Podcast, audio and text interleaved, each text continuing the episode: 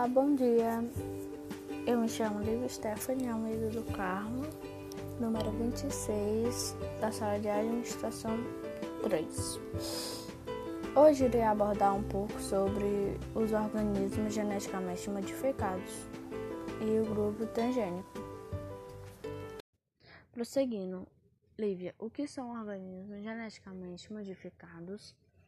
O que é o grupo transgênico? Qual a diferença entre eles? E como eles são aplicados em animais, alimentos e plantas? É, os organismos geneticamente modificados e o grupo transgênico, eles são todo e qualquer organismo que teve seu material genético, que é o DNA, modificado por meio de técnicas aplicadas pela engenharia genética em laboratórios, ok? A engenharia genética seria as técnicas de manipulação e recombinação dos genes, através de um conjunto de conhecimentos científicos que reproduzem e até criam seres vivos. A diferença entre eles está no grupo transgênico, pois os organismos eles irá conter um ou mais genes transferidos artificialmente de outra espécie. Certo?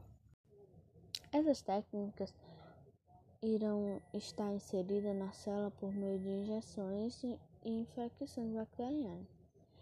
Ao entrar na célula alva, ele o transgênio pode alcançar o núcleo, no qual geralmente estará localizado no cromossomo. Por final, o gene passa a se expressar e produzir características que aquela determinada espécie ainda não possuía. Certo? Assim que ela recebe essas alterações no seu material genético, ele também passa a ser um transgênico. Essas técnicas vêm sendo utilizadas cada vez mais em todo o mundo, certo? Principalmente de origem agrícola. Por exemplo, na soja e no feijão, e entre outros, né? Porque está bastante presente nesse setor agrícola.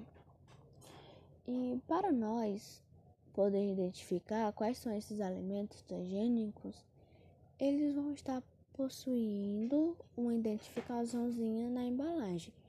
Quais são essas identificações? O símbolo do T, para dizer que eles são transgênicos, e a sigla OGM, que são organismos geneticamente modificados. Correto?